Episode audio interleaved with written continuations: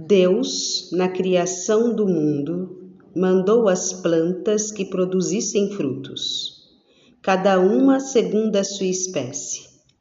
E assim também manda aos cristãos, que são as plantas vivas da sua igreja, que produzam frutos de devoção, cada um segundo a sua vocação e estado. De diferentes maneiras hão de praticar a devoção o fidalgo e o artista, o laico e o príncipe, a viúva, a solteira e a casada. E não só isso, mas é preciso acomodar a prática da devoção às forças, às ocupações e obrigações de cada um.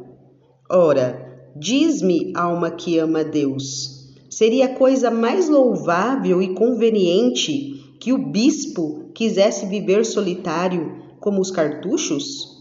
E se os casados nada quisessem adquirir e amontoar, como os capuchinhos, se o operário estivesse todo dia na igreja, como o religioso, e o religioso estivesse sempre exposto a toda espécie de encontros e visitas por amor do próximo.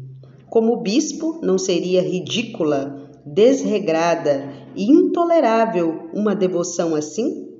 Contudo, a cada passo se cai nesta falta, e o mundo que não estabelece ou não quer estabelecer diferença entre a devoção e a indiscrição dos que julgam ser devotos.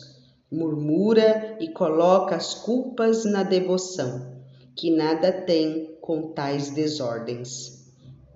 Não, alma que ama Deus. A devoção nada vicia nem adultera quando é verdadeira.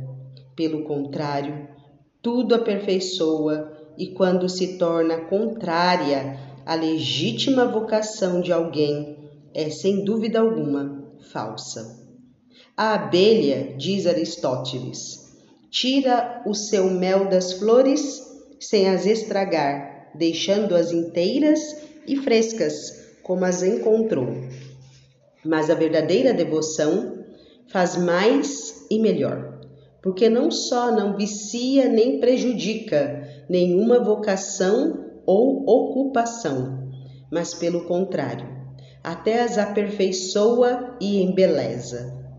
Todas as espécies de pedrarias deitadas dentro do mel adquirem maior brilho cada uma segundo a sua cor, e cada um se torna mais perfeito na sua vocação, casando-a com a devoção. Esta faz sereno e aprazível o trato e cuidado da família, mais sincero o amor do marido e da mulher mais fiel o serviço do príncipe e todas as ocupações mais suaves e deleitosas. É um erro, ou por melhor dizer, heresia, querer banir a vida devota dos quartéis dos soldados, das oficinas dos artistas, da corte dos príncipes, do lar dos casados. É certo, alma que ama Deus que a devoção meramente contemplativa, monástica e religiosa não pode ser cumprida à risca nestes estados. Mas também é sabido que, além destas três espécies de devoção, há muitas outras próprias para aperfeiçoar os que vivem nos estados e profissões seculares. E disso são prova no Velho Testamento, Abraão, Isaac, Jacó, Davi, Jó, Tobias, Sara, Rebeca e Judite. E no Novo, São José, Lídia e São Crispim foram perfeitamente devotos nas suas oficinas e lojas. Santa Ana, Santa Marta, Santa Mônica, Áquila, Priscila, no lar doméstico, Cornélio, são Sebastião, São Maurício na vida militar, Constantino, Santa Helena, São Luís, o Beato Amadeu e Santo Eduardo no trono. Até chegou a suceder que muitos perdessem a perfeição no ermo, que aliás é tão a propósito para a vida perfeita e a conservassem no labirinto da multidão, que a essa vida parece tão pouco favorável. Ló, que na cidade foi tão casto, diz São Gregório, contaminou-se na solidão.